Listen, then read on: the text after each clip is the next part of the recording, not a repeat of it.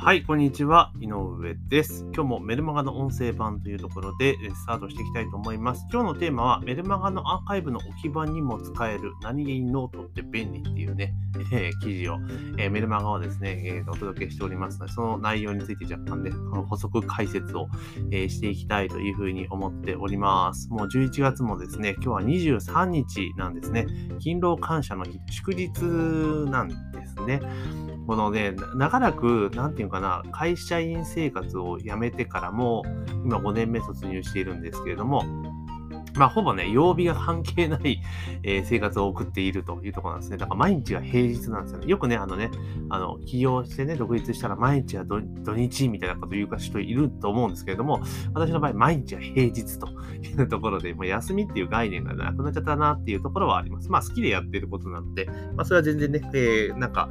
苦痛であるわけではないんですけど、まあ、そんな感じかな。だから、あの、祝日とかね、そういうところってあんまピンとこないでさ、今日休みなんだ、みたいな感じではあります。はい。で、そんな形でね、えー、なんですけれども、で、今日はですね、さっき言ったメルマガのアーカイブの置き場というお話をしていくんですけれども、まずですね、えアップで聞かれている方は番組のえー、購読ですね、こちらお願いいたします。で、それ以外のメディアで聞かれている方は、え、フォローをお願いいたしますというところと、あと、あの番組にいつもね、中盤で告知を入れさせていただいてるんですけれども、え、オンライン講師向けのね、LINE 公式アカウントの活用講座っていうのをね、ユーデミーで、え公開をしております。えこれもともとストア化で、えやっていた講座なんですけど、めちゃめちゃ評判良くて、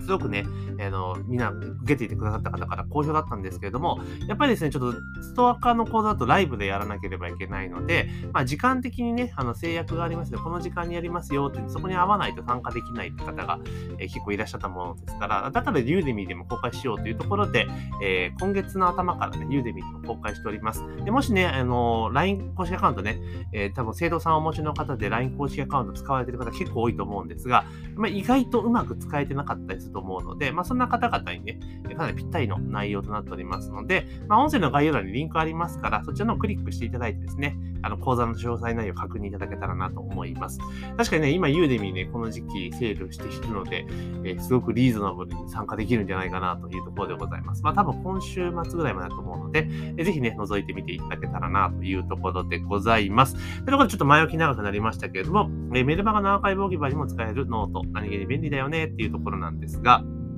あの、まあね、昨日の音声でね、ノートでよくねって話を させていただいたんですけれども、すごくシンプルなタイトルでね、これメルマガを送ってるんですけれども、やっぱ反応がすげえなと思ったんですが、あの、ノートって、まあ皆さんご存知だと思いますけど、SNS とブログを掛け合わせたようなメディアなんですよ。で、よく SNS とかで情報発信ね、していくときに、SNS ってどうしても、あの、流れてしまうわけですよね。投稿しても、すぐにその記事流れて、パーッと流し見されるメディアなんですよね。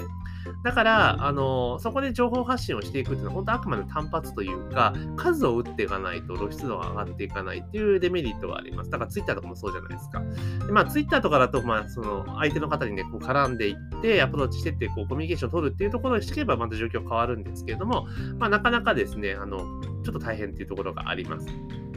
で、一方、このノーで、ブログっていうのは、まあ、あくまでもこう街の姿勢じゃないですか。でブログに記事をいっぱい書いていって、で、結局、ブログ記事をなんかブックマークとかにこうぶち込んだとて、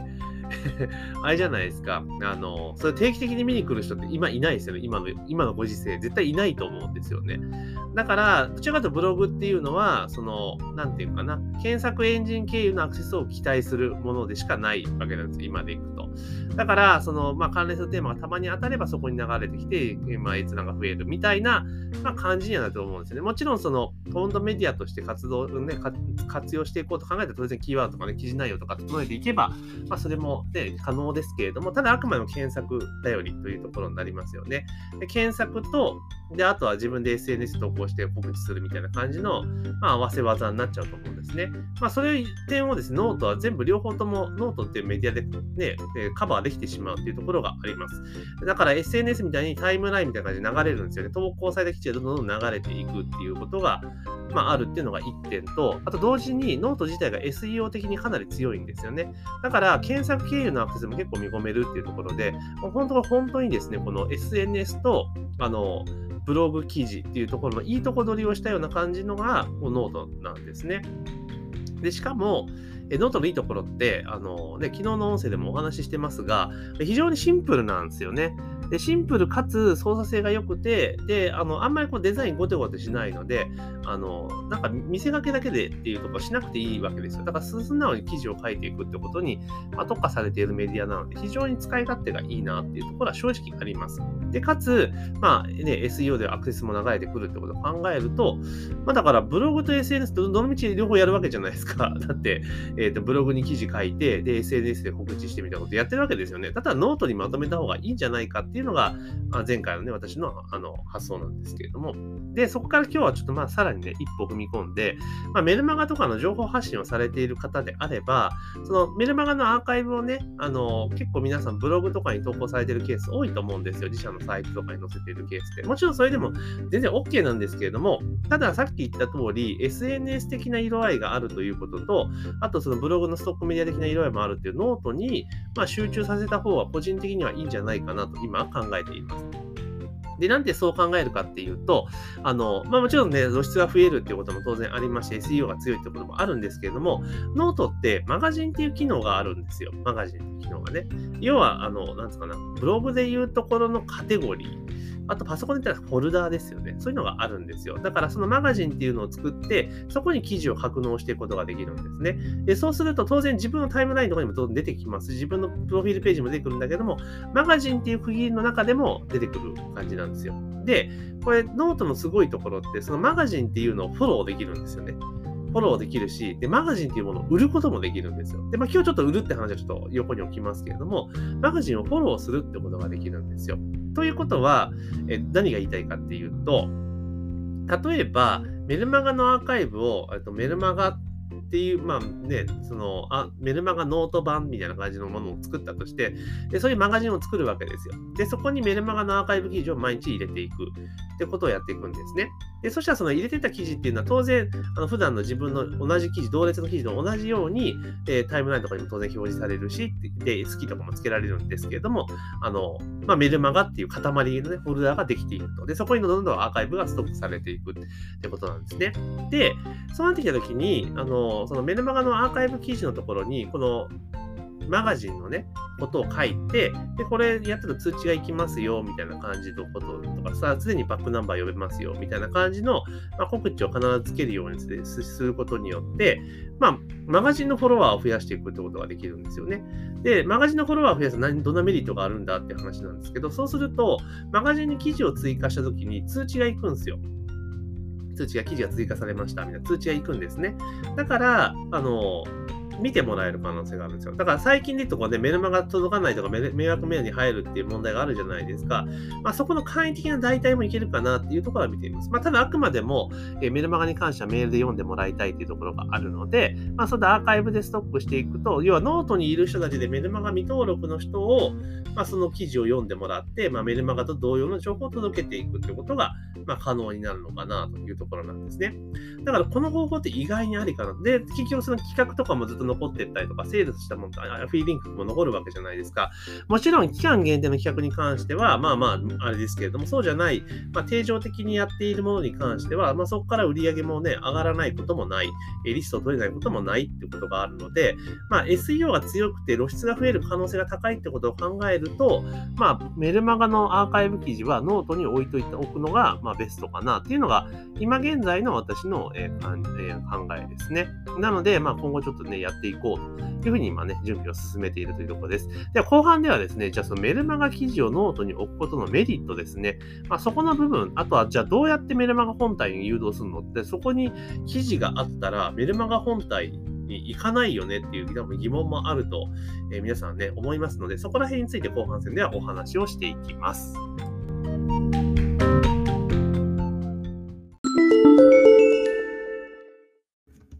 はい、ここでお知らせを一つさせていただきたいと思います。皆さん、LINE 公式アカウントは使われてますか？え特にこのね、放送は先生業と言われている方、コンサルとかね、オンライン講師の方がよく聞かれてると思うんですけれども、まあ、LINE 公式アカウントね、すごく無料で使えて便利なツールなんですけれども、まあ、なかなかうまく使えていないって方が、え多いのかなというところでございます。で、今回ですね、あの、オンライン講師とか先生業向けに特化した形での LINE 公式アカウントの活用法をですね、え一つのオンライン講座として公開をさせていただきました。要は、リピートにつなげるための LINE 公式アカウント活用法的な、え講座をですね、えー、オンライン講座のプラットフォーム、ユーデミーで公開をしております。えー、そちらの方ですとね、オンデマンドで、えー、自分が見たい時間にですね、スマホと、スマホから簡単に、え受講することができますので、ぜひね、え LINE 公式アカウントの活用はうまくいってないぞっていう先生業の方はですね、え受講していただけたらなというふうに思っております。かなりね、自信作、マニアックな内容なんですけども、かなり自信作の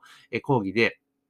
で、同様の講義をストア化でも展開させていただいておりますが、かなり、え高評価をいただいておりますから、まあ、ぜひね、気になる方は、えこの音声の概要欄にですね、えその、え Udemy での LINE 公式アカウント活用講座、先生オンライン講師のための LINE 公式アカウント活用講座の、え、リンクを貼っておきますので、ぜひね、そちらの方からチェックしてみてください。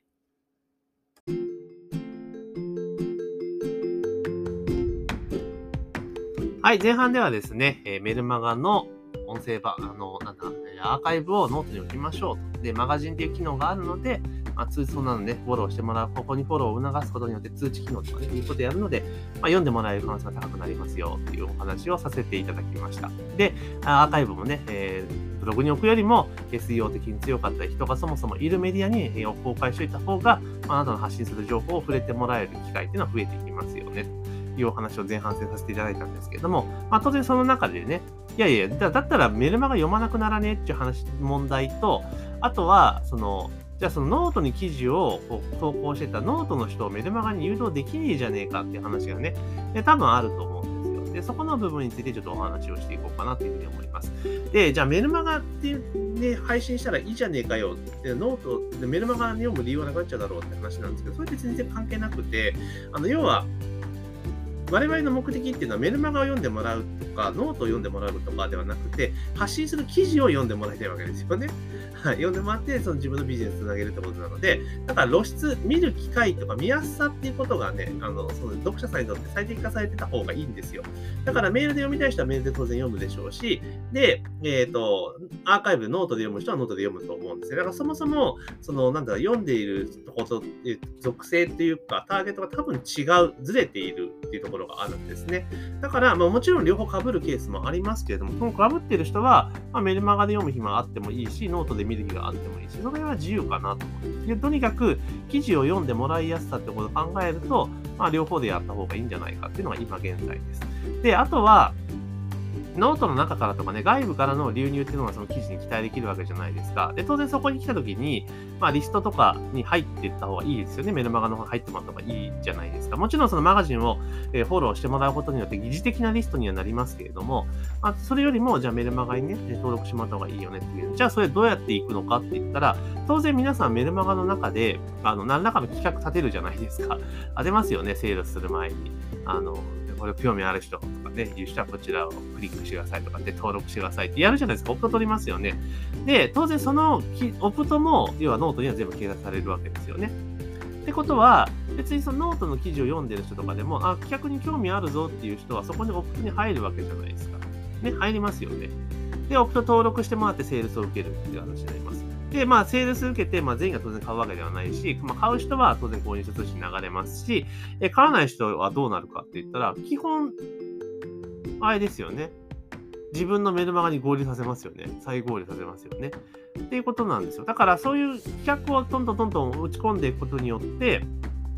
最終的には自分のリストに入れることができるっていう形になります。なので、こんな形でやっていくと、まあ、ノートをアーカイブに使うメリットって非常に高いのかなというところはありますね。何せ露出が増えるっていうところは、すごくいいと思います。で、今ってまあもちろんメルマガで届けていくってことももちろん重要なんですけれども、まあ、そこが基準なの、基本なの変わらないですよ。変わらないけども、あくまでも補完要素と、あと集客の入り口っていうところで、えー、メルマガっていうところを知ってもらうっていう意味でも、こういった使い方はありかなというところです。で、そのさっき言ったそのメルマガね、属性がそもそも違うから大丈夫だよっていう話ももちろんあるんですけれども、ただやっぱりね、今メルマガ届かないとかっていうのもちょいちょいあったりするじゃないですか。まあ、それを考えると、まあ、確実に情報を届けるっていう意味では、まあ、ノートとかに、まあ、配信をしていくっていうのが、あのアーカイブを置いていくっていうのが、まあ、最善手なのかなというふうに今考えています。であと、当然そのノートに投稿するっていうことは、まあ、ノートに投稿したら、まあ、SNS、例えば Twitter とかに記事更新しましたよって配信ができるじゃないですか。ってなると、結構その、メルマガもほぼ自分のことを知っている人だけにやるっていうメディアだけれども、そうじゃなくて、そういう以外のところも触れてもらえる可能性っていうのは非常にあるのかなと。で、ノートの場合って、その動線でいくと、その記事見に来てきた後に、で、記事の下に必ず自己紹介の記事をぶら下げとくんですよね。そうすると、あ、この人ど、記事を読んで、あ、この人どんな人なんだろうっていうところを見ると、あの、あ、なんとなくあ、こういう人なんだっていうのがわかるんですよね。で、私の場合、あの、例えば、法経由で集めたリストに関しては、最初の企画の提案が終わった後には、その、なんていうかな、日韓メルマガに合流するまでのプロセスで、あれなんですよ。あの、ステップメールかましてるテスト専用の。で、あの配信者がどんな人なのかっていうことを、まあ、自己紹介メールみたいなの流してるんですよ。今までの経緯とかね、こんなことがありましたとかいうことを流してるんですね。で、それと同じ内容、実はノートにも投稿していて、えー、自己紹介の記事からこう展開していくと、メルマガと同じ通数分記事を書いてるんですよ。うん、だから、まあ、ノートに行きたい人もそれをまあ見るハード見るっていう結構結構高いんですね、見てると、データ見てると。なので、まあそこの部分が代用できるから、で、それでノートをね、フォロー、自体フォローしてもらったり、マガジンフォローしてもらうことによって、まあまあ、あのメルマガの、まあ、予備読者みたいな感じに位置づけに置けることができるし、まあ最終的に企画とか流すことによって、メルマガ本体に合流を促すこともできるということなんですよね。なので、まあ、メルマガのアーカイブっていうところで、どうせ保管するの、まあ、公開してない人だったらまあ別ですけど、公開してる人であれば、あのむしろ自分の WordPressサイトとかに出すよりも、あのノートにね、掲載してしまった方が効率的かなというのが今、時点の結果です。これは当然もちろん、えー、プラットフォームで他人の軒先を借りるってことになるので、当然ね、えー、削除されるリスクっていうのはない、ゼロではないです。ゼロではないと、え、そういったリスクありますけれども、今時点での最善手を考えれば、ま、アーカイブはノートに残すっていうのが、ま、最適解なんじゃないかなっていうのが今時点の私の考えです。はい。だってアクセスが集めやすいし、露出を高めることができるってことを考えればいいじゃないですか。で、かつ、例えばメルマガ毎日配信してる人であれば、ノート投稿毎日投稿って全然苦じゃなくなっちゃいますよね。で、ノートも当然記事投稿数が多かったり、頻度が高かった方が露出度は上がっていきますので、まあ、そう考えると、あの非常にね、あのこれいいかなというところでございます。はい。なので、メルマガとか情報発信、ああとね、あの、LINE で発信している人も、あの、これはもうずっとね、別の講座でも言ってますけど、要は、LINE って長文を送る媒体じゃないんですよ。だから、LINE とかで情報発信してる人こそは、もう記事はノートに置く。で、LINE で送るのは、記事の冒頭の、まあ、リードの部分とあ、タイトルとリードの部分ぐらい、あとリンク、その3点セットで全然 OK なんじゃねえかなっていうのが、まあ、私の見解なので、まあ、ぜひね、LINE で発信されてる方もうまくノートを使っていただけるといいんじゃないかなというふうに思っております。というところで今日はですね、メルマガの置き場にも、え、使える何気にノートって超便利っていうね、え、メルマガを送りしますので、そのちょっと補足という部分で解説音声を取らせていただきました。ぜひね、Apple で聞いてる方はフォロー、えー、購読ですね、購読をお願いします。えー、そんなのメディアで聞かれてる方はフォローをお願いしますというところで、えー、本日の配信は以上とさせていただきます。